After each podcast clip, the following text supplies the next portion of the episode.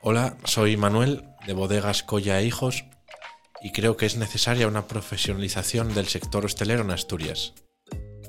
Este episodio está patrocinado por Ordum, la cerveza artesana de Asturias, una marca creada desde el corazón de nuestra tierra para todas las personas que creen en sus valores. Bienvenidos y bienvenidas a Cómo Ye la Tu Movida. Soy Javier Fernández y estoy encantado de recibiros en un podcast en el que personas inquietas y emprendedoras ofrecen soluciones para acercarnos a una Asturias mejor. Manu, ¿qué? ¿Cómo estás? Bien, ¿qué tal Javi? Bien, eh, bienvenido a Invernadero, lo primero, Muchas gracias. que eh, es la primera vez que vienes, ¿no? Sí, Es la primera vez que vienes que ya me fijé que por deformación profesional, supongo, eh, supiste que antes había un bar y un, un garaje y preguntaste por el nombre del bar, por si acaso, ¿no? por si acaso, sí, sí, ¿no? sí. ¿Pero lo hiciste que- por eso o por...? Sí, no sé, yo creo que ya es, es instinto. Sí que es verdad que eh, a mí ya me quedaba un poco lejos, pero lo primero que voy a hacer nada más que llegue a, a la nave va a ser preguntarle a mi abuelo, ¿Sí o qué? que seguro que conocerá el, el bar que había aquí. Vale, porque eh, Colla Hijos es una distribuidora, entre otras cosas. ¿no? Cuéntanos un poquitín y ahora, y ahora vamos con el tema que nos planteabas. Bueno, Colla Hijos viene ya de hace muchos años, desde que mi abuelo empezó con el reparto de- del vino de la seca. Igual esto ya nos queda un poco atrás a, a nosotros. Y después, cuando mis tíos se hicieron un poco mayores, eh, ellos tenían una pequeña licorería, hicieron una especie de fusión entre la embotelladora Astur que se había hecho con ella mi abuelo y el tema de los licores. Y fue cuando ya la empresa tomó el nombre de Colla Hijos y empezó a crecer. Empezó a crecer hasta ahora que tenéis un, Hasta ahora una que- impresión importante. Bueno, para estar entretenidos ahí, sí. Sí, sí. Para que se aburra tienes tu mato allí para Sí, cenar, ¿eh? sí, sí, sí. Que, mm, bueno, antes de nada, es eh, además me, me viene genial porque ahora desde que soy tengo patrocinadores y tal, tengo que ejercer como influencer, que es una cosa que me pone, verdad, me bastante nervioso. Pero eh, vosotros trabajáis con Ordum, que es patrocinador de este podcast, Correcto, sí. que, bueno, recordar a la gente que con el código como ya tu movida tiene un 15% de descuento en la tienda. Flipa, ¿eh? No, la, la verdad que es algo súper curioso porque yo me acuerdo cuando las primeras veces que viniste por, por la nave Mm. eh, fue lo primero que llegamos a la conclusión con, con Ordum. Nosotros la llevamos porque fuimos distribuidores de Borines, del agua de Borines muchos años y a raíz de eso fue con la continuación con, con Ordum. Ya, porque bueno, por contarle un poco a la gente, tú y yo trabajamos juntos desde eh, hace un tiempo en, a través de Sublimedia. Sí. Y de ahí que, jolín, yo conozco la empresa y me gusta mucho, pero me surge un mogollón de dudas con este tipo de empresas, tío. Porque el otro día, por ejemplo, estuvo por aquí eh, Eduardo, de Embutidos Jesús Pérez, y contaba un poco que la empresa es familiar y eso. Pero claro, yo nunca estuve allí, pero en la vuestra, sí, jolín, sí que a veces eh, eh, veo un poco eh, y digo, jolín, es que... A ver, no quería entrar tan de frente así ya tal, pero No, digo, no, jolín, no. eh, no debe ser fácil tampoco que la gente con la que trabajas sea la gente con la que cenas en Nochebuena, porque claro, eh, Sí que es verdad. sí, para empezar, para separar. Es complicado separar el trabajo, pero es bonito. Eh, obviamente tiene las, las partes malas que pueda tener pues la toma de decisiones o los enfados que pueda haber en el día a día, pero yo tengo la gran suerte y toco madera de que de momento eh, hay muy buena relación entre todos los que estamos allí y las cosas salen. Sí que es verdad que, perdona que te corte, No, no, sí. eh, seguramente en una empresa familiar la toma de decisiones sea más igual con el corazón que con la cabeza, como se podría ser una gran empresa o, o donde fueran gestores o algo así que solo ven los números. ya. Pero bueno, pero al final, Pero tú crees que vosotros, si la empresa no fuera vuestra, haríais alguna cosa de otra manera? O... yo creo que sí. Y a ver, y no es por llevar la contraria a mi familia, ni mucho menos. Seguramente en los tiempos de ahora, si a mí me tocara tomar algunas de las decisiones, no serían de la manera en la que se toman. Pero no, no porque sean buenas o malas, porque al final eso lo dice el tiempo y por Dios, nunca voy a decir que, que tomar malas decisiones estando donde están ahora mismo. Ya, ya, no, no, desde luego, sí, pero te entiendo. ¿sabes? Pero sí que es verdad que hoy en día la preparación y todo lo que nos rodea seguramente nos, nos lleve a llevar las decisiones, sobre todo de otra manera. No sé si el fin sería el mismo, que igual sí, pero el camino igual sería otro. Ya. Pero, por ejemplo, ¿y cómo se gestiona? eh, tú que eres un tipo así como muy emprendedor, con muchas ganas de hacer cosas y eso, eh, ¿eso cómo se canaliza dentro de una empresa que encima... Porque, jolín, eso de ser emprendedor está muy relacionado con muchas veces andar por ahí montando cosas y no, tú puedes ser emprendedor en, en la empresa, Sí. en una empresa. En tu propia casa puedes Sí, ser y, y en- emprendedor. y claro, y en este caso la empresa es tuya. Entonces, como. Quiero decir, tú muchas veces dirás, verás una idea muy clara y luego al compartirla, otros socios de la empresa dirán, "Mm, pues no lo verán tanto. Pero claro, es que encima son o tu abuelo o. Sí. Entonces, claro. No, es, es, es complicado, es complicado, pero tú siempre que expongas las cosas con sentido, al final te pueden comprar la idea o no.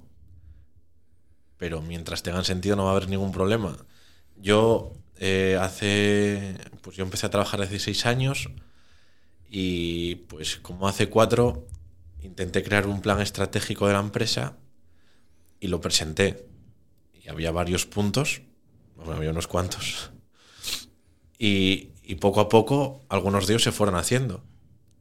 Entonces, ¿eso qué significa? Que mi familia, por suerte, eh, valoran un poco la preparación que me dieron y, y la educación y poco a poco van viendo que algunas cosas sí que se hay que cambiar y, es- y- y lo hacen y otras cosas no y me demuestran por qué no y entonces me vale para aprender. Ya. ¿Tú eres economista o.? No, soy ingeniero, Ah. ingeniero mecánico. Y. ¿Y alguna vez notaste como, sabes, tú vas con tu plan estratégico, súper trabajado, eh, tal, y notaste como, sabes, la situación que podía ser un poco, bueno, a ver qué trae el neno, tal, o ya en- dentro de lo que pasa dentro de la oficina ya es como rangos del negocio? No, no, no, que va. Eh, yo en este caso, eh, estos temas un poco los hablo más con, con mi tío. Y, y nada, a ver, nosotros todos tenemos un poco nuestras funciones dentro de la empresa. Entonces, dentro del margen que cada uno me pueda dar, cada uno puede ir adaptando partes de las cosas que yo metí en el plan estratégico y, y entonces así va así vamos un poco funcionando. Yo no yo no voy y digo hay que hacer esto. Yo lo presento o doy una idea o, o porque sí o porque no. Entonces, si es el por qué no directo, pues eh, el, que me digan por qué y yo lo que te digo antes, eh, aprendo, sé por qué no y busco otra manera de salir de, de, esa, de ese camino. Entonces, bueno, es, es, es difícil, pero oye, al final es, es un reto y, y es, una, es algo que hay que afrontar sí o sí. Ellos, que son la segunda generación, tuvieron que afrontarlo Ya. como segunda generación con mi abuelo y dentro de un tiempo pues tocará que igual eh, mi prima, si es que al final se va a meter en la empresa y yo eh, demos un poco el siguiente salto. Ya, pero bueno, esto ya sabes que dicen siempre que el- el- la primera generación eh, levanta el negocio, la segunda, digamos que lo mantiene y luego la tercera Sí. es la que se lo funde Sí, todo, pero bueno, no te veo en ese perfil, ¿eh? Creo que hay un, un porcentaje que no sé si es el 8 me parece, o por lo menos hace dos o tres años era que solo el 8% de las empresas sobreviven a la tercera generación. Hostia, no, no pensaba que era una cosa con datos. Sí. Pensé que era Sí, tipo sí. mito. No, no, no, está, está, está con números. ¿Y tú quién crees que va a ser? ¿Tú o tu prima? el, que, el que lo de... no. No, no, No. Yo, yo, yo espero poder seguir el mismo camino que llevaron mis tíos. Sí, ok. Y, y seguir adelante. Es que además eh, me gusta. O sea, me, me encanta la distribución, me encanta el trabajo. Y, y hice ingeniería porque, bueno, pues porque en el colegio se estaban bien los números. Y está mejor visto tener una carrera. Y todo así. Pero yo nada más que terminé, dije, mañana voy a venir a trabajar si me queréis pagar bien y si no, pues me iré a vivir debajo de un puente, pero yo es lo que quiero hacer. Muy bien, tío. Entonces, es decisión de ellos el, mi futuro, pero yo voy a estar ahí para, para, para seguir. Bueno, pero vamos, entiendo que lo vivirían con orgullo ellos, porque joder, vaya. Pero que sí.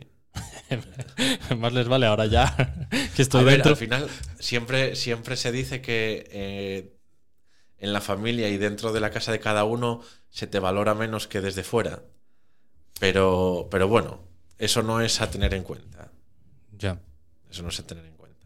Tú, tú, por ejemplo, nunca tuviste la tentación de fichar por. Hombre, por otra distribuidora, me imagino que te tendrían que moler a palos. Porque, No, no, tal. no.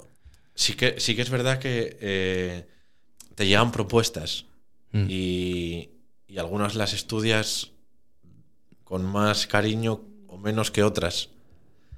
Pero bueno, de momento, mientras, mientras todo siga así, no, no me plantearé salir. Claro, porque además tú estás en contacto con mucha gente de negocios eh, muy parecidos al tuyo en los que podrías encajar bien, claro. Sí, pero bueno, a ver, yo, yo tengo las cosas bastante claras en ese aspecto. Nunca me iría a otra distribuidora en Asturias. En Asturias. Y nosotros somos distribuidores del grupo Heineken. Y como nací con ello, pues fácilmente muera con ello. Entonces tampoco me voy a ir nunca a trabajar para otra cervecera. Ya. Ya, pero es que ahora casi podría apostar de las ofertas que, que valoraste. Probablemente se les ve un poco el origen. Pero. Ah, eh, no. Bueno, algunas sí que fue de, ese aspecto, pero no, otras no. No, porque al final hoy en día, con LinkedIn y, y todas estas plataformas, Ya. eh, la gente hace unos filtros y busca por lo que necesita y sales. Y, y no tiene nada que ver, pues, pues, puede ser del tabaco, puede ser de, de telefonía, puede ser de... ya. Pero vamos, ¿tu plan es jubilarte en Coya? Si me dejan, sí. Bueno, si Porque te, me si- jubile colla a mí, pero si te dejaron el día que te plantaste allá a trabajar, ahora cualquiera te saca, claro. claro. Si el día que vino, vino el solo, igual marcha con todos los muebles al hombro. Que, mm, oye, antes de que nos liemos más todavía, eh, la profesionalización del sector eh, hostelero en Asturias. Sí. Vale, esto en realidad, em, eh, bueno, ya sabes que en el podcast, que por lo menos el de Miki, que es eh, mi jefe en Sublimedia y es amigo tuyo y le tenemos en común, que por cierto, al final del programa eh, nos va a contar algunas novedades que tiene respecto a un, un evento que, que están preparando para esta primavera. Que tiene muy buena pinta. Sí. em, bueno, ya sabes que intentamos eh, ser siempre optimistas y que al principio eh, damos un poco más de manga ancha para eh, llorar un poco de cómo están las cosas. Sí. Entonces, ¿cómo está el sector hostelero en Asturias? A ver, el sector hostelero en Asturias, por suerte para mí, para Coya y para todos los distribuidores, somos una provincia que hasta donde yo sé es la que más bares por persona tiene. Entonces por ese lado hay que ser optimistas. Que son bares, ¿eh? Porque estu- estuve en Sevilla hace poco y flipé con la de bares que había. Si me dices que aquí hay más todavía. Sí, sí, sí, hay más. Sí, sí, sí. Hasta donde yo sé, ¿eh? No, no te, estos son números yo creo que los miré hace un año o algo así, pero sí. No sé. No sé si estamos en torno a 10.000 bares en, en Asturias, me parece. Más o menos. Bueno, no está mal. Sí. Eh, y yo lo que creo es que hay que ver al bar o al restaurante como una empresa. Es que no deja de ser una empresa. Claro. Entonces, hay que hacer todas las cosas que haría una empresa, eh, una buena empresa. Pues, por ejemplo, eh, ahora que estamos con el tema de la- digitalización, los pedidos hay que digitalizarlos. Hay ordenadores que casi te los hacen solos, sin falta de tú estar preocupado por me queda media botella de bifitter o medio barril o algo Mm. así. El escandallo de los productos es súper importante. Yo esto alucino a veces cuando paso por delante de pizarras de estas del menú del día, veo lo que dan y el precio y digo, bueno, esto es el día que se siente con la calculadora. Claro, bueno, sí que es verdad que, por ejemplo, habrá sitios en los que trabajen a volumen y puedan bajar el escandallo, entonces puede ser eso que te sorprenda. Pero eso estoy casi seguro de que son restaurantes o bares que den más de 50 o 60 menús al día, Claro, mínimo. Las economías de escala de... Claro. Pero tienes que tener un negocio para eso. Hay que tener muy claro el negocio que tienes. Ya, pero y luego, ejemplo- sobre todo, eh, el tema del personal.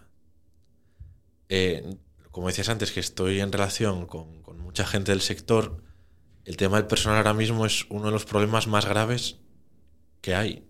Aparte de las subidas que están ocurriendo este año, el tema del personal es, es, es, es, eh, una lacra ahora mismo.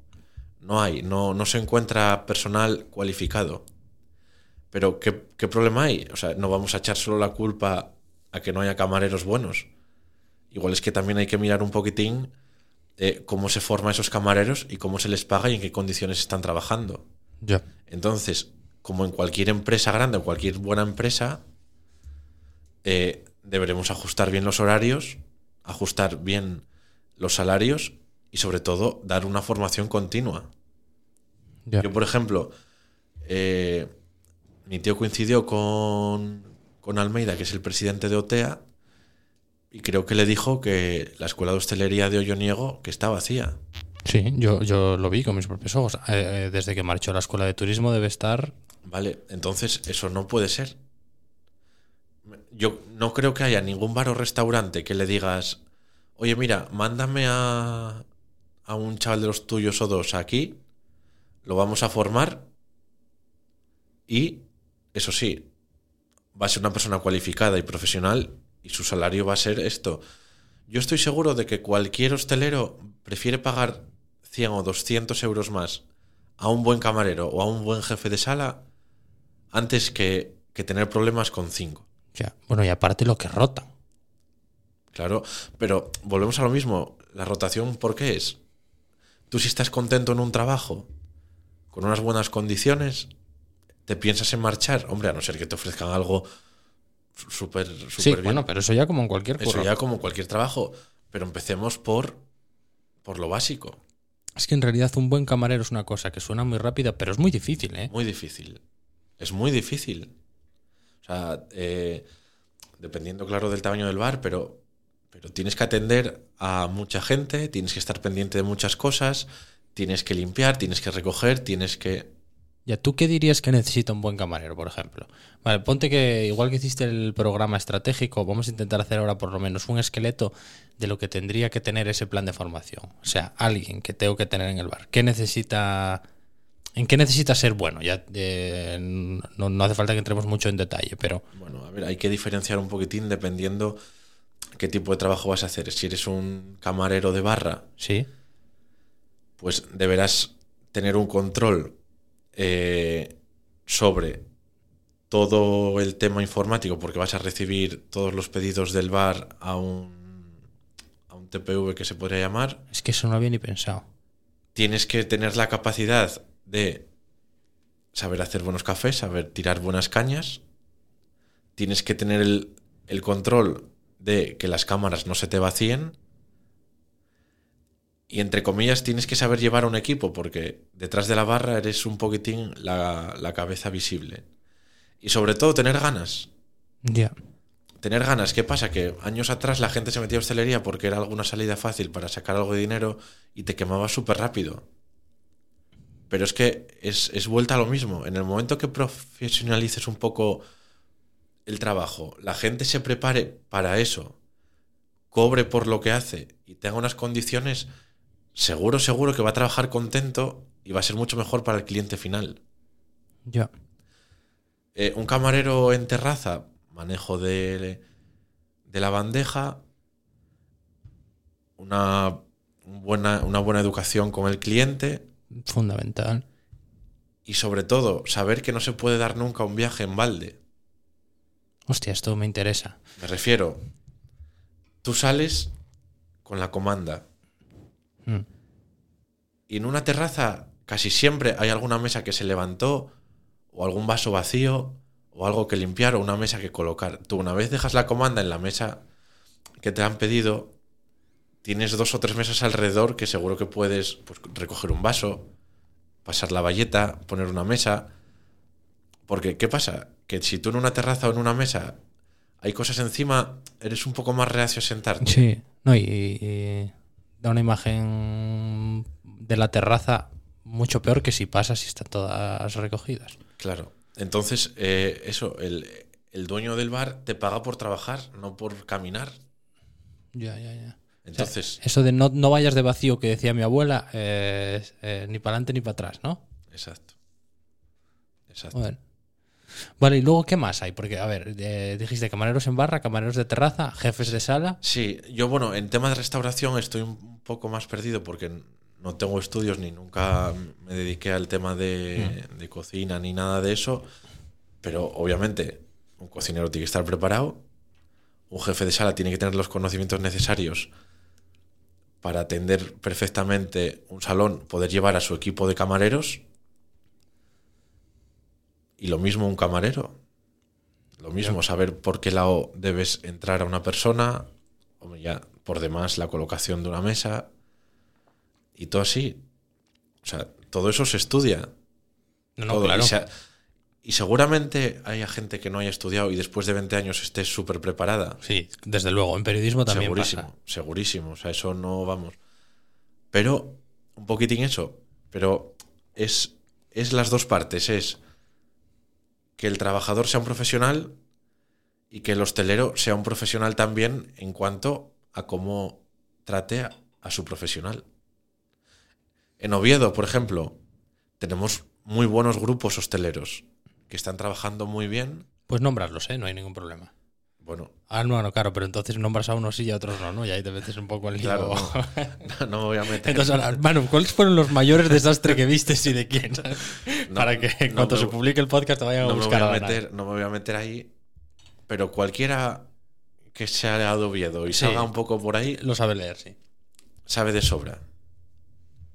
Pues sus empleados trabajan ocho horas, sus trabajadores tienen sus vacaciones, sus trabajadores cobran su dinero. Luego ya los habrá malos y buenos, pero como en cualquier trabajo. Pero que la base sea buena. Y a partir de ahí seguramente que creceremos todos. Oye, y que esto va bien, oye, desmontando algún mito y tal. Eso de que los hosteleros viven colgados de la caja, eh, por supuesto no con los que tú trabajas, sino otros imaginarios que no tienen nada que ver con bodegas. Eh, No. eh, eh, es un poco así, porque a ver, yo eh, por las cosas que hago también me relaciono a veces con hostelería y la verdad es que me encuentro de todo, pero me encuentro de todo en hostelería y en muchos otros sectores. Pero sí que hay un poco esa fama de eh, buena caja salen los proyectos, eh, mala caja eh, paro todo, un poco... O sea, es muy pendientes de los ingresos de ese fin de semana, por ejemplo. A ver, la hostelería es un trabajo. Mm. No es, una, no es una lotería que te va a dar 10 millones de euros por trabajar un fin de semana y eso hay que tenerlo muy claro. Eh, depende mucho de dónde tengas tu local, depende mucho de cómo lo trabajes, pero tienes que tener claro que va a ser eh, un, trabajo. Eh, yo esta discusión me- me hace gracia porque tengo un amigo que siempre discutimos de esto cada vez que quedamos, porque yo digo que un hostelero gana dinero. Pero claro, ¿qué es ganar dinero? Eh, lo que todos suponemos como un sueldo normal, digamos, para mí ya es ganar dinero, porque ya... Sí, en el momento en el que puedes vivir de esa actividad, ¿no? Claro, ahí vamos. ¿Qué pasa? Que si tú en tu cabeza tienes que la hostelería es ganar 6.000 euros al mes para ti limpios, entonces claro, eh, igual un poco los problemas vienen por ahí. Ya, gestión de expectativas, sí. Claro, o sea, hay que tener en cuenta que es, que es eso. Hay que tratar al bar como una empresa que va a dar unos sueldos para unos trabajadores y para el dueño y luego vemos a ver si hay beneficios o no para repartir, como en cualquier empresa. Ya. Pero es que luego, por ejemplo, tío, esto está el rollo de. que estoy completamente de acuerdo, ¿eh? Pero también me fascina la gente que dice, bueno, tal, eh, ¿cómo se llama? No es, no es la liquidación del paro, cuando te pagan el, pa- el paro todo junto. Eh, bueno, o sea, en vez de cobrar el paro, pues eh, hay una opción que es que tú liquidas o como se llame Sí. y te pagan el paro todo junto. Entonces hay mucha gente que dice, no, hago eso y monto un bar. Y yo siempre pienso, va a empezar, o sea, y la de gente que lo eh, voy a montar un negocio, un bar, y un bar, y un bar, y un bar. Pero si no tienes ni idea de bares, tío, eh, ¿cuántos de esos se estampan? Muchos, Claro, es que es imposible. muchos. A nadie se le ocurre decir, voy a montar una ingeniería mecánica. Claro. Bueno, que también, hombre, por diferencias de tal, pero es que, joder, mm, vale que... Es que no, no, Claro. no, no funciona Y- así. Claro, no funciona así y es un poco lo que estábamos hablando. Eh, alguien que no, que no sabe lo normal es que no le vaya bien. Que puede que sí, pero normal es que no. No está, no es profesional de ese campo.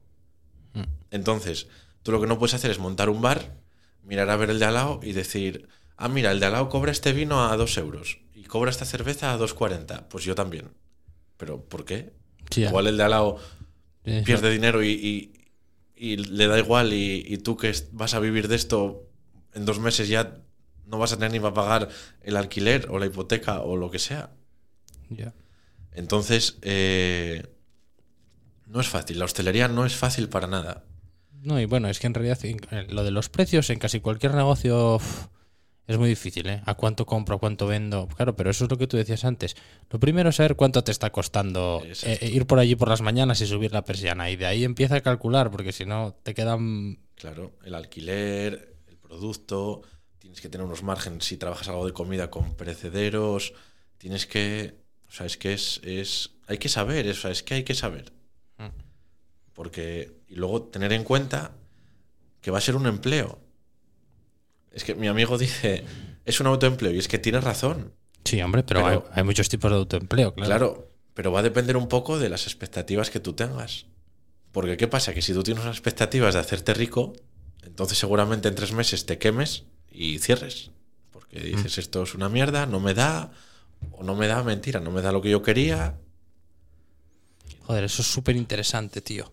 Y además es que, claro, aprender a, gestionar eso incluso para uno mismo es, es importantísimo, porque si no luego te llevas unas decepciones, tío. O sea, que nos las llevamos todos, desde luego. Pero claro, eh, no es lo mismo llevárselas. eh, porque yo ahora estoy, por ejemplo, mi última obsesión es el ciclismo.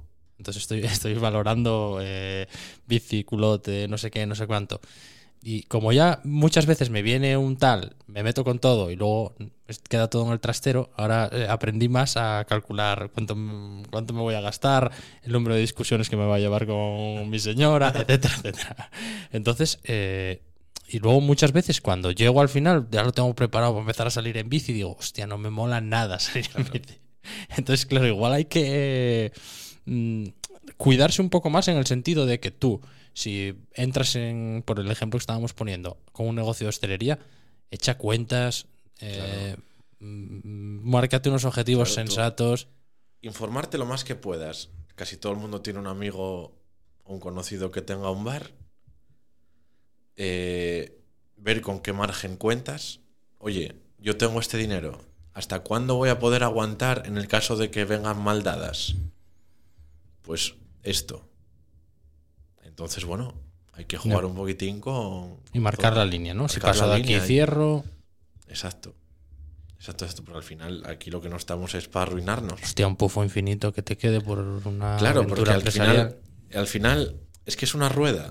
Porque si, el- si se empufa al hostelero, lo más normal es que me empufa a mí también. Claro, es verdad, eso no lo había distribuidor. pensado. O sea, hablo de mí porque en este caso soy yo Sí, el que sí, está aquí por- hablando, porque tú pero- le facturas a ese hostelero. Pero cualquier distribuidor, o sea, un, bar que cierra, lo normal es que casi seguro deje alguna factura pendiente. Es, es lo normal, porque al final. ¿Quién cobra primero? Hacienda. Esos los primeros. Si debes algo, los bancos son los segundos. Si hay suerte, los terceros, los dueños del local. Y los últimos son los proveedores. O sea que o sea, esto es una cosa real. Sí, Muchas sí. veces os quedan pufos por este tipo de historias. Sí, sí, claro. Y eso, claro, tú ya en tus escandallos, por llamarlo de alguna manera, ya lo, lo tendrás más o menos.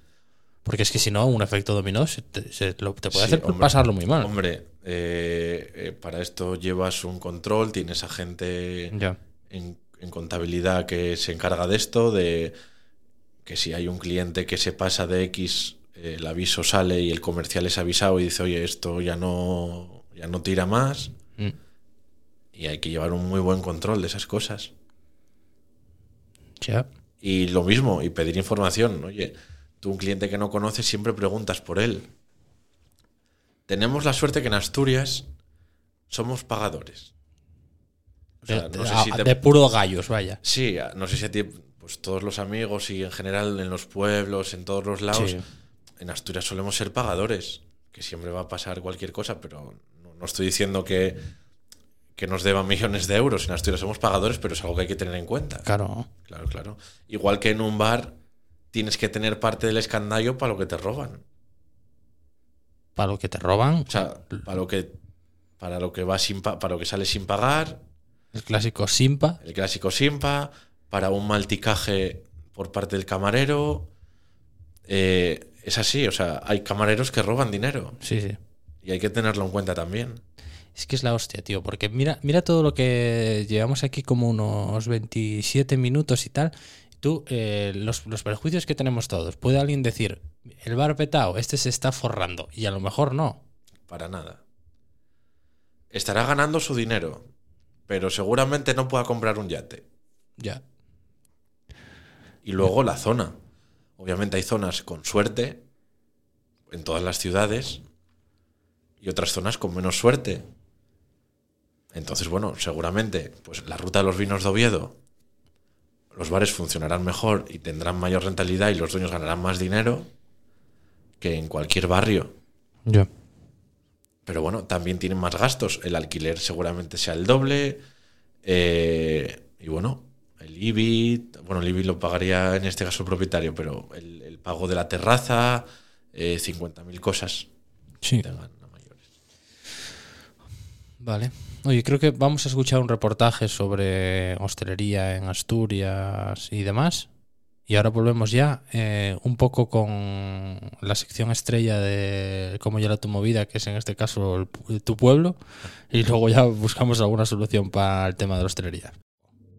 Un paseo por cualquier zona de Asturias basta para darse cuenta de que los bares son muy importantes para nosotros. Porque tenemos muchos. Y porque mucho de lo que nos pasa, nos pasa allí pero se trata de una cuestión que va más allá de lo social. Vamos con algunos datos.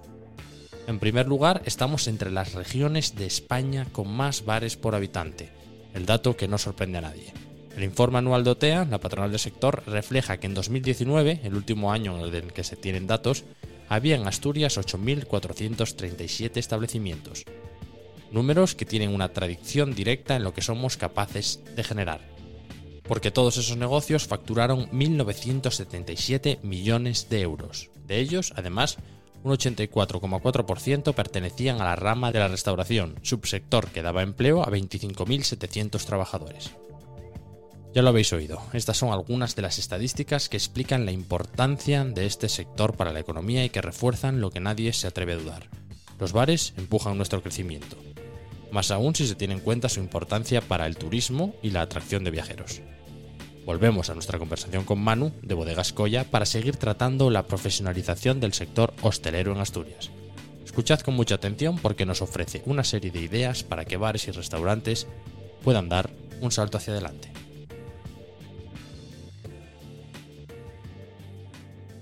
Bueno, eso. em, lo, de, lo del pueblo tuyo.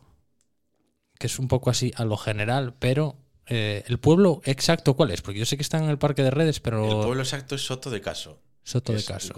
dentro del concejo de Caso. Y es el parque... El Parque Natural de Redes, que es el concejo de Caso y el de Sobrescobio, Sí. que es parque natural ya desde el 96 creo que es, y es reserva de la biosfera por la UNESCO desde 2001. O sea, no estamos hablando de pocas Hostia, tío, no pensaba que ibas a estar tan preparado, ¿eh? Con, con fechas y todo, joder. A ver, eh, a mí me encanta aquello. Sí, y ojalá pudiera hacer mucho más. Pero, a ver, yo tengo mi trabajo, me, me- me quita mucho tiempo y no puedo, no puedo, pero, pero es, es... Yo me crié allí, entre comillas, de pequeño. Yo subía todos los fines de semana con mis abuelos, los veranos enteros, y es algo que tengo muy dentro. Pero escucha una cosa, que esto lo- ya sé que lo tenía que haber mirado antes de que empezara el programa y tal, pero ¿Caso ya toca con León? O... Sí. Sí, Sí, sí. Eh, a través de Caso, por el puerto de Tarna, eso es. pasas a, a León, Riaño. Es, bueno, hay varios pueblos antes de Riaño, pero Riaño igual es un poco más conocido. Sí. Sí, sí. Sí, sí, sí, pero yo una vez que fui a Riaño a jugar a fútbol sala fui por el puerto de Tarna. Correcto. Tienen, tienen fama de fútbol sala por allí, sí. Juega muy bien, sí, sí. Sí. Em, bueno, pero esto, o sea, tú, pero tú ya eres nacido en, En Oviedo, en en Oviedo. Oviedo. Dos de mis tíos son nacidos allí y, y luego el mis mi abuelo, mis abuelos se fueron de allí pues con 20 y algo de años o menos, por ahí sí. Y, y luego se asentaron en Oviedo. Nací en Oviedo y todo en Oviedo. Vale, o sea, digamos que el inicio de la dinastía Coya, por llamarlo de alguna manera, de tus, tus vuelos sí son originarios de allí Sí. y el resto eh, sois de allí, pero. O sea, porque. Soy, a ver, no, no me quiero liar. nacidos, nacidos en Oviedo. Pero criados allí, Pero- regularmente vais por allí y Sí. todo. Sí, eso es. Vale, ¿Y tú sigues yendo? Eh, sigo yendo. Sí que es verdad que llevo un año o dos años yendo un poco menos, menos de lo que me gustaría seguramente, pero al final la vida te lleva por unos caminos, entre el trabajo, los amigos y todo así, que subo menos. Pero, pero sí, sí, yo hasta hace dos años así que subía casi todos los fines de semana. Sí, sí, estoy bastante vinculado. Bueno, yo en lo que es mi pueblo, seguimos haciendo las, las fiestas digamos que tenemos una asociación. eh, yo soy en los soy digamos soy el secretario de la comisión de fiestas y nada nos encargamos de organizar allí son ahora en San José en marzo dentro de un mes ¿Qué, mm, ¿Cuánta gente queda allí viviendo? viviendo todo el año no creo que lleguen a una docena Como el estamos hablando de mi, de mi pueblo ¿eh? el, el sí, concejo en sí. sí- el concejo de Caso tiene unos mil habitantes censados viviendo allí no creo que haya pues ahora la mitad si llega Como de Gaña. Es un Sí. caso muy parecido. Sí, ¿A, cuánto está de Oviedo? unos son 65 kilómetros más o menos 50 55 minutos Ah, bueno, no, no está tan lejos. Sí, es que yo creo que allí fue eh, lo de esto del agua, tierra del agua, es ahí, claro ¿no? Tierra del Agua es en Caleao Caleado eso. Sí. Joder, ahí, eh, bueno, no tiene mucho que ver, ¿eh? pero bueno, lo cuento igual. Es que no he encaleado que me gustó y eso. Pero había un restaurante, tío, eh, un poco más. En la parte alta del pueblo, pero. em, un poco más allá del. el Otero Bah. ¿Eso sigue abierto? no Madre mía, pues. eh, ahora mismo no fui y. Bueno, fui a comer allí. Estuve un fin de semana entero y fui a comer allí los Sí, dos sí, días. sí, comí, me acuerdo siempre, un, de, un timbal, bueno, porque venía así montado en forma de timbal, de patata con morcilla, tío, Morcillas. con un vaso de la planta. El que digo, pero bueno, chico, pero si el, el- el bar bueno es este, no el del spa. sí sí no no Eh, sin menospreciar seguramente fuera de los mejores sitios donde podías comer en caso de que hay muchos Ah, sitios sí, donde ok. comer muy bien pero todo el mundo está de acuerdo en que era un, un espectáculo y calidad-precio sobre todo también ¿eh? bueno, pero el precio era bastante barato, la verdad. tocayo mío Sí, ok. Eh, sí, a ver, yo sí lo veo, sé quién es, ¿eh? pero de aquellas veces que estuve. Y luego fueron mis suegros allá y, lo- y- y los, los- los mandamos a comer allí y también les gustó mucho. Pero claro, yo creo que por allí no volví. Y siempre digo, joder, ese restaurante seguirá allí. Porque, eh, bueno, un poco, porque claro, yo soy del concejo de Gaña y eh, veo un poco como lo difícil que es tener un negocio de hostelería en un sitio mm, tan pequeño que por mucho que haya un punto eh, turístico de atractivo como puede ser el, el, el- el- la del agua, ¿cómo es? sí el, el hotel Tierra del Agua Sí, el Tierra del Agua, Sí. claro. eh, Bueno, la verdad que el, negocio Tierra del Agua ayudó un poco a bueno, Claro. ayudó un poco a la zona y también abrieron un camping en el mismo Caleao, un camping para caravanas que está súper bien montado también. Toda esa zona de- del valle de, de Caleao con la ruta de los arrudos y todas las brañas y demás tiene bastante público ahora mismo. Es igual un poco lo que más del concejo casi. eso fue lo que hice yo, ¿eh? La ruta, el Tierra del Agua y, y la planta y morcilla con patatas en el hotel. Joder, es que mira qué planazo tú. Sí, es que no, caber- no, es, es un espectáculo. Ah, Claro, hay veces que nos ponemos pijos con unas cosas que dices, pero si está inventado, hombre, no hagas el ¿Qué bobo. va? Pilla el coche, tira para allá, Qué va, eh, qué va, das un no. paseo por el monte. Yo, muchísimos planes que hacemos con amigos, sobre todo de mi pareja que, so- que es de Valencia y vienen gente de fuera, o, o amigos de Oviedo que no están tan acostumbrados a eso, los planes que hacemos es intentar ir allí. Pues das, haces una ruta, una pequeña ruta, vas a comer a cualquiera de los restaurantes que vas a comer como de casa y, y con una materia prima espectacular Sí, y vas a pagar pues lo normal sí, sí. y sales encantado. Menos de lo que vale, de hecho. Pero, eh, ¿y ella de Valencia en Soto de Caso fliparía o qué? Bueno, a ver, ella, parte de sus raíces son asturianas, pero sí, sí, claro, yo cuando la llevé allí las primeras veces, sobre todo que me acuerdo, que subimos a, a la Vega de Brañagallones, que tenemos una cabaña allí, subimos de noche Y, y cuando se despertó por la mañana y abrí la puerta de la cabaña y vio aquello, quedó asustada. Quedó asustada. Claro, es que es otro, otro mundo. Así digo a cualquiera, también te digo. ¿eh? Eh, pon la cabaña de alquiler, hombre. Que, que estamos- que, jolín, no me acuerdo de qué estábamos hablando cuando me, emparallé, me emparanoié con el bar este. No, nada del, del Ah, del- del parque natural, sí. Parque natural. Que. mm, em, claro, tampoco. Es que, claro, en Asturias muchas veces, tío, no, no conocemos tampoco lo que tenemos alrededor. Y 55 minutos en realidad es de risa, ¿eh? Porque si, si se lo dices a uno de Madrid es lo que tarda en, en- en- en pasar tres barrios. Sí, sí. No es nada. La verdad que a mí me da pena que no se conozca tanto. Y, y un poquitín por, por lo que hablamos un poco de esto, es que a mí me da pena, me da pena porque es que eh, el otro día salió una noticia en la Nueva España de que incluso los hosteleros dicen que no quieren turismo. Entonces yo ya, eh, ya no me espero nada de la gente. De, de- de qué quieren que, que viva la gente del concejo? Porque los ganaderos, valientes ganaderos, Sí, además de verdad.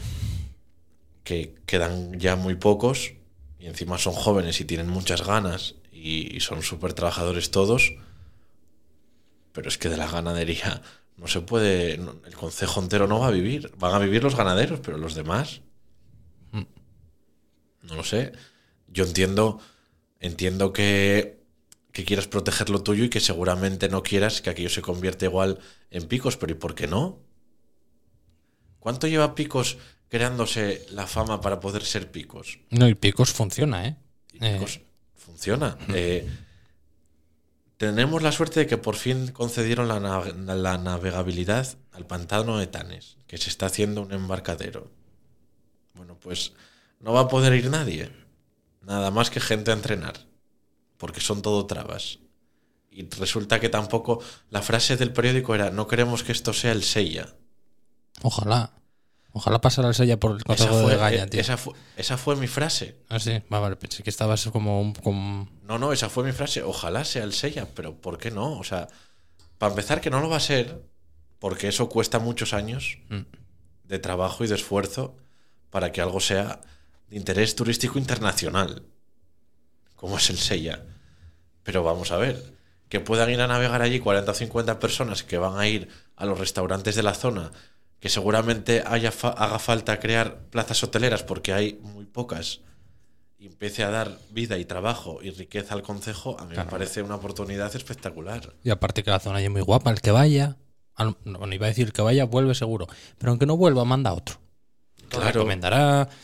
Claro, joder, eh, hay rutas guapísimas, pero que muchas están cerradas, porque no, no se limpian o no, o no se ha- habilitan. Contrata gente, haz batidas, haz limpiezas, haz, promocionalo. Ya. Tú, tú ves reportajes de muchísimos países, ¿eh? Eh, China o del norte, Noruega o por ahí. Tú ves las montañas llenas de, de puentes, de pasos, de tirolinas, ves, ves de todo. Sí, no son escobas y escambrones, vaya. Claro, y, y, bueno, sin, sin falta irte tan lejos, tú vas a la zona de, de Picos o a la zona de Cangas de Onís o, o por ahí. En las, hay, hay, hay barranquismo, hay escalada, hay, hay movimiento para que el turismo funcione. Nosotros que distribuimos por, por esa zona de Cangas de Onís, en- ahora en invierno vamos una vez cada tres semanas, pero es que en verano tenemos que ir una vez a la semana porque aquello crece tantísimo. Pero es gracias a eso, a que lo trabajan, a que hay una viabilidad y que todo funciona. Ya. Pero Esto está un poco relacionado con... lo que nos contó Miki de Tierra de Oportunidades. Que, que muchas veces em, es más un poco cuestión de actitud, ¿no? Por lo que. Sí.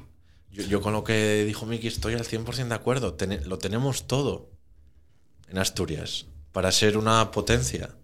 Yo- De hecho, yo creo y espero que yo, no sé, 10 años, 15, Asturias, bueno, el norte en general, pero yo creo que Asturias tiene, tiene muchas papeletas de ser un de ser top 3 destino turístico nacional.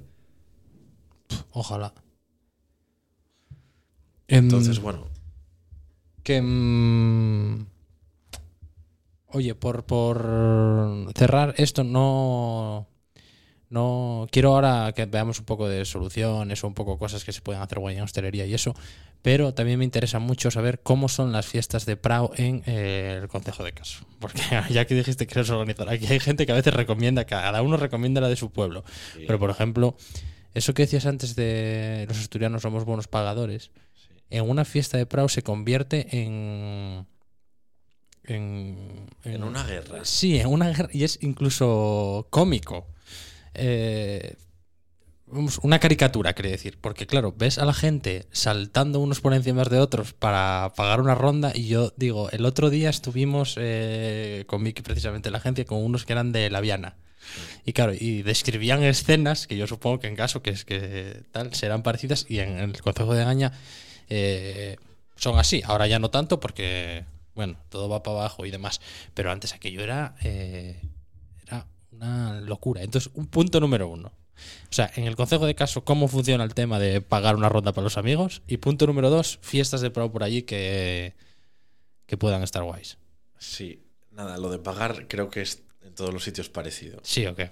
Sí, yo cuando me toca cuando me toca ponerme detrás de la barra, tomo la decisión de que el que primero alargue el brazo lo cojo, porque es que algún Y que se peleen ellos luego. Sí, tienes que tener alguna manera de decidir a quién le cobras, porque, hombre, sí, siempre es verdad que luego, una vez ya tomaron dos o tres rondas, ya sabes quién te pagó. Ya, y, el, y el primero se, relaja. Yo ya pagué y si ya no ya tengo necesidad. un poco más tal. fácil, pero sí, sí, de la que llegan es complicado, sí, sí. Pero no, eso es parecido en todos los lados.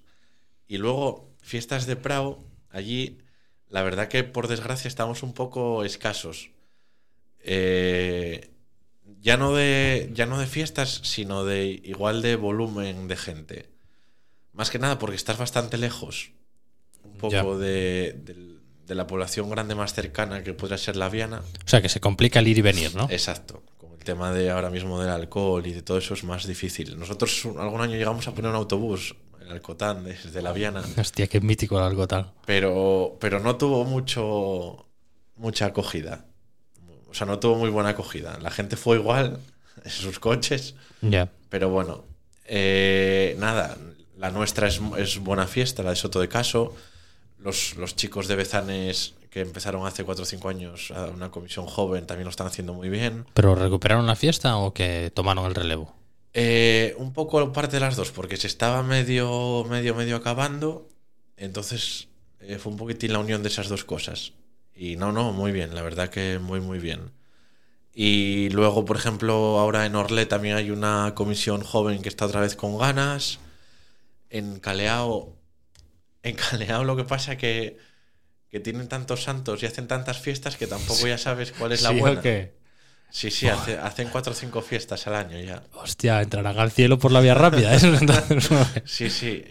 Entonces, claro, en el momento que tienes tanto surtido, igual pierdes un poco de fuerza. ya.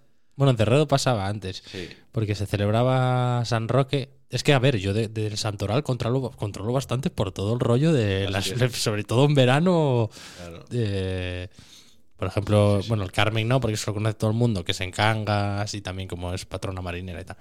Pero había, eh, bueno, aparte de las fiestas que se pudieran hacer al Antroshu y más a lo largo del año, había unas, las tradicionales que eran en San Roque, en torno al 15 de agosto, y luego en Covadonga se empezaron a hacer el 8 de septiembre, encima de las otras.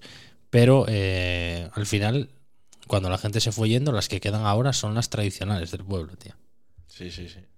No, no, claro. Luego, por ejemplo, en, la Felgrina también hacen una fiesta muy guapa, que es, es, eh, es un poco más especial porque es sobre todo para el pueblo y, y, bueno, son también unas chicas jóvenes que lo están haciendo bien. Y en Tarna también recuperaron otra vez la fiesta. A ver, poco a poco se va recuperando un poco el espíritu Ya. un poco el espíritu. Entonces, bien, nosotros la verdad que yo al final sí que lo tengo claro, no lo hacemos para ganar dinero. El dinero que se recauda está íntegro en una cuenta en el banco que se usa para, pues... Para el año siguiente, ¿no? No, nosotros, por ejemplo, eh, eh, hacemos dos fiestas, una ahora en San José y otra en el verano. Entonces, antes de cada fiesta hacemos una sexta feria en el pueblo. Es juntar a todo el pueblo para, Para hacer una limpieza. limpiarlo. Entonces, pagamos un pincheo para todos. Con el dinero se paga un pincheo para, después de acabar la sexta feria, pues nos juntamos todos en la plaza o, Qué cosa más guapa, ¿eh? o en el lugar social y la comisión paga un pincheo y bueno, pues 20 o 30 personas las que seamos, pues comemos ahí tranquilamente, comentando y bien. Luego, por ejemplo, pues hace unos años se arregló la capilla, pues la comisión también puso dinero. Eh, el ayuntamiento nos ayudó a arreglar el lugar social y nosotros pusimos parte del equipamiento. Eh, y es un poco para eso. Joder. Allí no se paga a nadie por estar detrás de la barra y nadie recibe un duro por nada. Yo soy el primero que lo digo que en el primer, si alguien quiere cobrar, yo me aparto. Porque no estamos para eso. Joder, espíritu de comunidad puro y duro, ¿eh? Sí, sí, sí, sí, claro. Y en el momento en que alguien o que se acabe y nadie quiera seguir con la fiesta o lo que sea, pues ese dinero, pues habrá que ver qué se hace con ello. Pero bueno, seguramente algo para el pueblo. Claro. Pues si hay que hormigonar parte de una calle o, o bueno, para lo que dé. Para lo que dé, o cambiar alguna portilla o cambiar, bueno. Oye, ¿y alguna fiesta de, de fuera que fueras últimamente que dijeras eh, qué cosa más guay? A mí me pasó con las de Celles. Celles en Siero, Me suena así. que fui porque tengo una amiga allí que precisamente es enfermera en, en La Viana. Y joder, me prestó mogollón. Fui el día de. Porque yo ya, claro, me voy haciendo viejo y antes iba a las fiestas el sábado por la noche. Y ahora voy el día del, pues, del día de la costillada o el día de Sí, tal. sí, y fui sí, a comer el cordero. Y. Nada, en Asturias Joder, tenemos unas fiestas impresionantes. Estuve este fin de semana en Avilés, en el descenso del Galeana. En la misma Laviana tienes el descenso del Nalón, que yo es una fiesta que la tengo marcada desde el 1 de enero. Eh, llevo desde los 18 años bajando el descenso del Nalón. Es- Bajando, o sea, literalmente. sí, literalmente. O sea, no yendo a ver cómo bajan. No, no, no, bajando literalmente. Con, con una de las peñas, bajando por la carretera y luego bajando el río. Sí, sí, es. no en caso, muchísima gente ahí. No, no voy a decir que estamos. Que, es, que estamos esperando el día, pero casi. No, bueno, Sí, hombre, sí. sí, eso está muy bien, Es- jolín. un- eh, además, eh, ¿cuándo fue? No sé si fue este año o fue el primero que se hizo después de la pandemia. A mí me entraban ganas de llorar. Estaba Hombre, antes claro. de empezar y, y estaba emocionado casi. Sí, sí, es, es una pasada. Hay, hay muchas fiestas. El Siringuelo, un Pravia. Hay eh, el un Pravia, que yo nunca había conocido esa parte, porque siempre iba de más joven y ibas al botellón Mm. la parte de las casetas, que todas las peñas vas por allí, te dan a probar un colín, eh, toda una armonía. Hostia, yo ni lo sabía eso. Pues sí, yo tampoco y, y este año lo vi y me encantó. Las peñas tienen sus casetas, pero no es que... se- Obviamente ellos están dentro y tienen su bebida y la pagan ellos. Pero a gente de fuera, tú pasas por allí y te ofrecen un culín sin problema, una cerveza, te lo enseñan, súper bien. Eso lo vi en San Timoteo. También, también. San ese Timoteo. tipo de rollo, pero o sea, con familias allí y Sí. todo allí haciendo el ñu y también coge un pincho, no sé qué tal. Sí, sí, sí. Vale, y ahora ya para terminar, eh, toda la parte de, mm, de mejoras para el sector hostelero, que yo según lo que fuiste contando antes, eh, lo dividí para que luego la gente diga que en el podcast no trabajo, ¿sabes? Que, que vengo aquí a sentarme y a escuchar a los demás y que luego se lo facturo a Ordum y aquí pases, pero bueno. Eh, sobre todo, y tú me dices un poco si hay alguna cosa más tal, que son formación, salario y condiciones, Sí. básicamente. Sí. Vale, formación. Un poco ya contaste, pero claro, con la escuela de hostelería, como decías, que estaba ahí, eh, no sé por dónde puede venir un poco. Claro, yo lo que, lo que pensé, estos son pensamientos ya propios. Sí, ¿eh? sí, claro. Con los grupos que tenemos en Oviedo de hosteleros, que son grupos grandes, yo creo que podrían tener perfectamente la capacidad de unirse para abordar este tema. Y si hay que hacer una escuela privada, pues la hay que hacer. Que cueste un dinero, como cualquier otra, pero claro, tú vas a salir de ahí preparado y con trabajo asegurado. No voy a decir al 100% porque no se puede saber, pero con un tanto por ciento grande. Bueno, si el promotor es un grupo hostelero, eh, Claro, estar- es estará que- rondando el 100%, sí. claro. Y yo creo que es, es eh, vamos, Es, es vital eso. Tú, tú imagínate que formas a tus propios trabajadores. Bueno, el país, por ejemplo, eh, tiene el máster del país, eh, muchos periódicos eh, hacen este tipo de cosas. Claro. Yo, en mi cabeza está algo así. En mi cabeza está algo así. Eso está guay. Claro, tú tienes tus trabajadores que los puedes mandar ahí o gente que no tenga que ver que se quiera formar y quiera ser un buen camarero, un buen jefe de sala, un buen profesional del sector y cueste tanto al mes y luego tú Bueno, sí, y el grupo cuando eso levanta el teléfono y manda de trabajo tienes. Vale. Luego, eh, lo de los salarios, que esto siempre es complicado, porque tiene... Claro, depende mucho de muchas cosas. claro que depende, sí. Obviamente yo no te voy a decir que tengan que cobrar un camarero 2.000 euros igual. Pero lo que no puede ser es que cobre 950. Ya, y que esté allí. Yo, yo no me considero. No, no, no, voy a, no voy a entrar en política y, y seguramente no, yo no me considero socialista ni mucho menos, pero, pero creo que soy realista. Hoy en día no se puede vivir con 900 euros. Es, es, es infame, no, no, no tiene sentido. Tal y como están los alquileres, tal y como están subiendo todos los precios, los alimentos básicos, por mucho que quitaran el IVA, están subiendo más todavía. Sí. Tú vas a comprar un litro de leche y es, es que es casi un artículo de lujo. El aceite de oliva virgen ya no te digo nada. Entonces, eh, si tú consigues que tus trabajadores sean profesionales y sean buenos trabajadores, yo estoy casi seguro de que tu clientela va a aumentar porque se va a sentir más contenta y más cómoda en tu negocio. Y van a repetir y van a traer a sus amigos. Y eso a ti te va a, te va a repercutir en la cuenta final de resultados.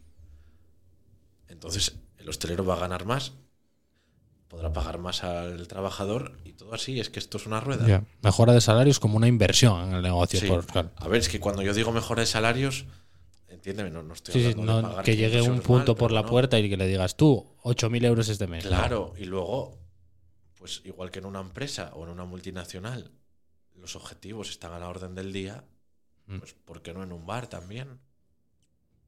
O sea, objetivos te refieres no a repartir las propinas, sino, oye, chavales, vamos No. a sentarnos y en función No, de... me refiero, yo por ejemplo, eh, un bar, eh, le puso objetivo, si con la caña me vendes esta tapa, por, pues le dice, pues por dos euros más, yo a ti te doy tanto de, esa, de ese porcentaje. Puede ser, ¿no? Eh, por ejemplo, en el sector de la cerveza o de lo que sea, tú cuando tienes un cañero con una marca, se supone que tienes mejores condiciones de esa marca por tener sus cañeros. Tú si a un camarero le dices, oye, tienes que venderme más de esta cerveza, pues también, oye, mira, yo te vendí tantas cervezas de esta, pues yo te doy tanto. Mira, esto está guay porque muchas veces la gente eh, no sabe, no se da cuenta. Tú cuando ves un bar que tiene los toldos, los cañeros, el- el- lo- los posavasos, tal, no sé qué, tal, de una marca, es porque suele haber este tipo de acuerdos por detrás. Claro, es una marca que hizo una inversión en ese bar y lo que quiere es ver recuperada su inversión vendiéndole cerveza. Entonces, el del bar va a ganar más dinero con esa cerveza seguro porque va a tener mejores condiciones. Otra cosa es que sea la demandada o no, que no, no lo sé si estaríamos en el caso, pero el bar va a ganar más dinero vendiendo X productos, que eso está dentro de la profesionalización. El hostelero tiene que saber con qué productos gana más dinero. Y eso lo tiene que hacer saber a sus camareros para que, oye, ponme un Rioja. El camarero tiene que saber qué Rioja tiene que poner. No, no tiene que poner el que a él le dé la gana. Otra cosa es que ya el cliente te pide una marca en concreto.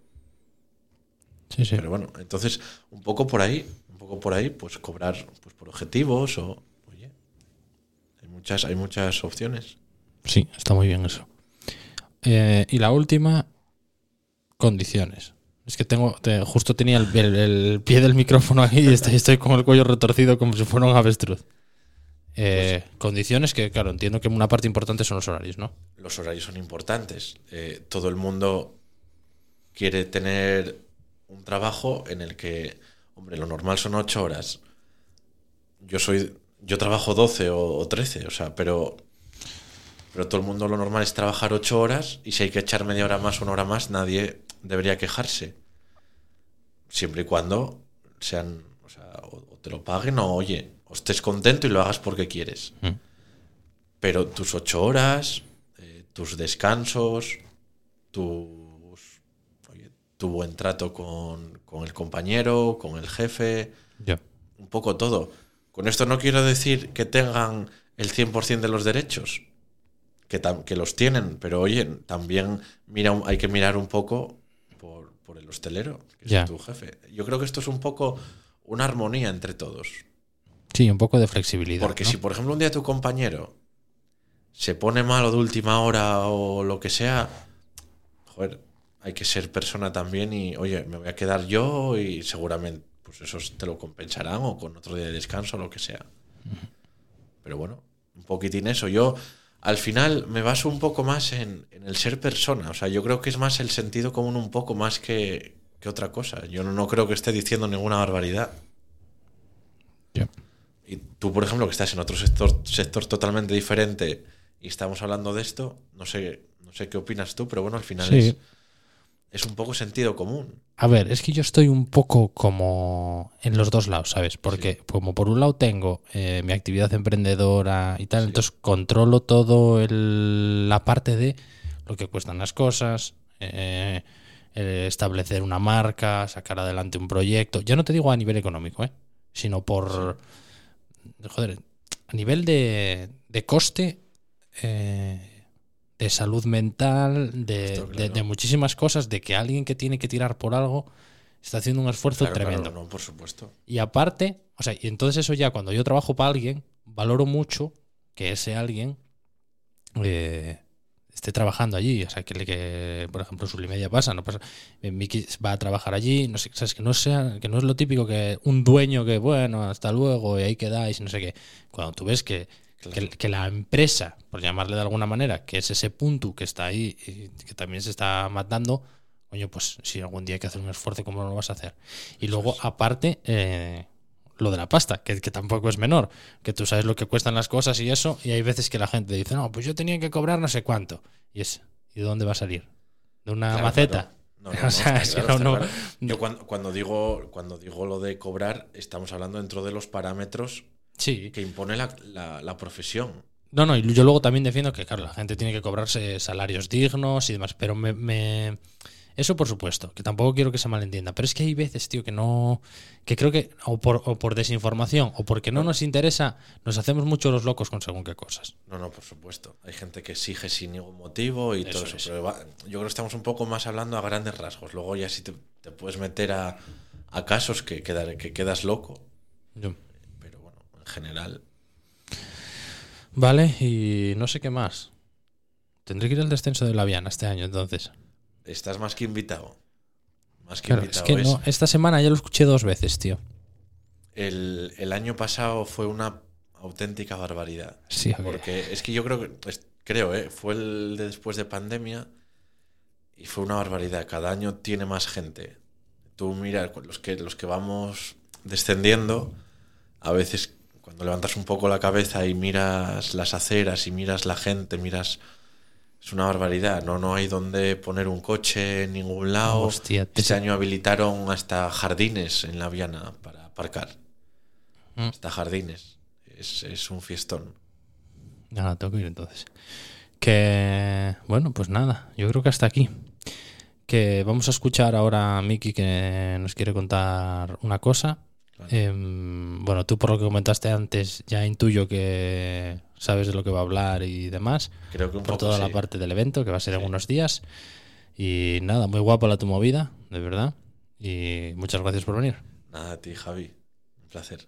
Hola, soy Miguel Antón, director de la agencia de marketing, comunicación y eventos Sublimedia. Menuda semana de frío estamos teniendo y eso ha afectado a mi voz. Pero como ya sabes, Javi, no quería dejar de contaros que estamos preparando la segunda edición del evento Primavera Oviedo. Un evento con un estilo y ambiente muy especial para dar la bienvenida a la primavera. Será el próximo 11 de marzo a las 11 y media de la noche en el Castillo de San Cucao. Las entradas se pueden adquirir en el Cajón Oviedo o en primaveraoviedo.es. Además, toda la información la tenemos en nuestras redes sociales Primavera Oviedo, tanto Facebook como Instagram.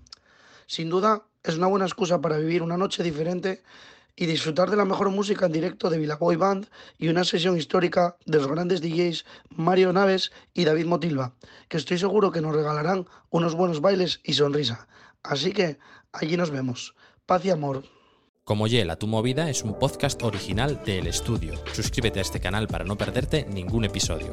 Consulta nuestra página web elestudiopod.com si necesitas más información y síguenos en redes sociales, arroba elestudiopod.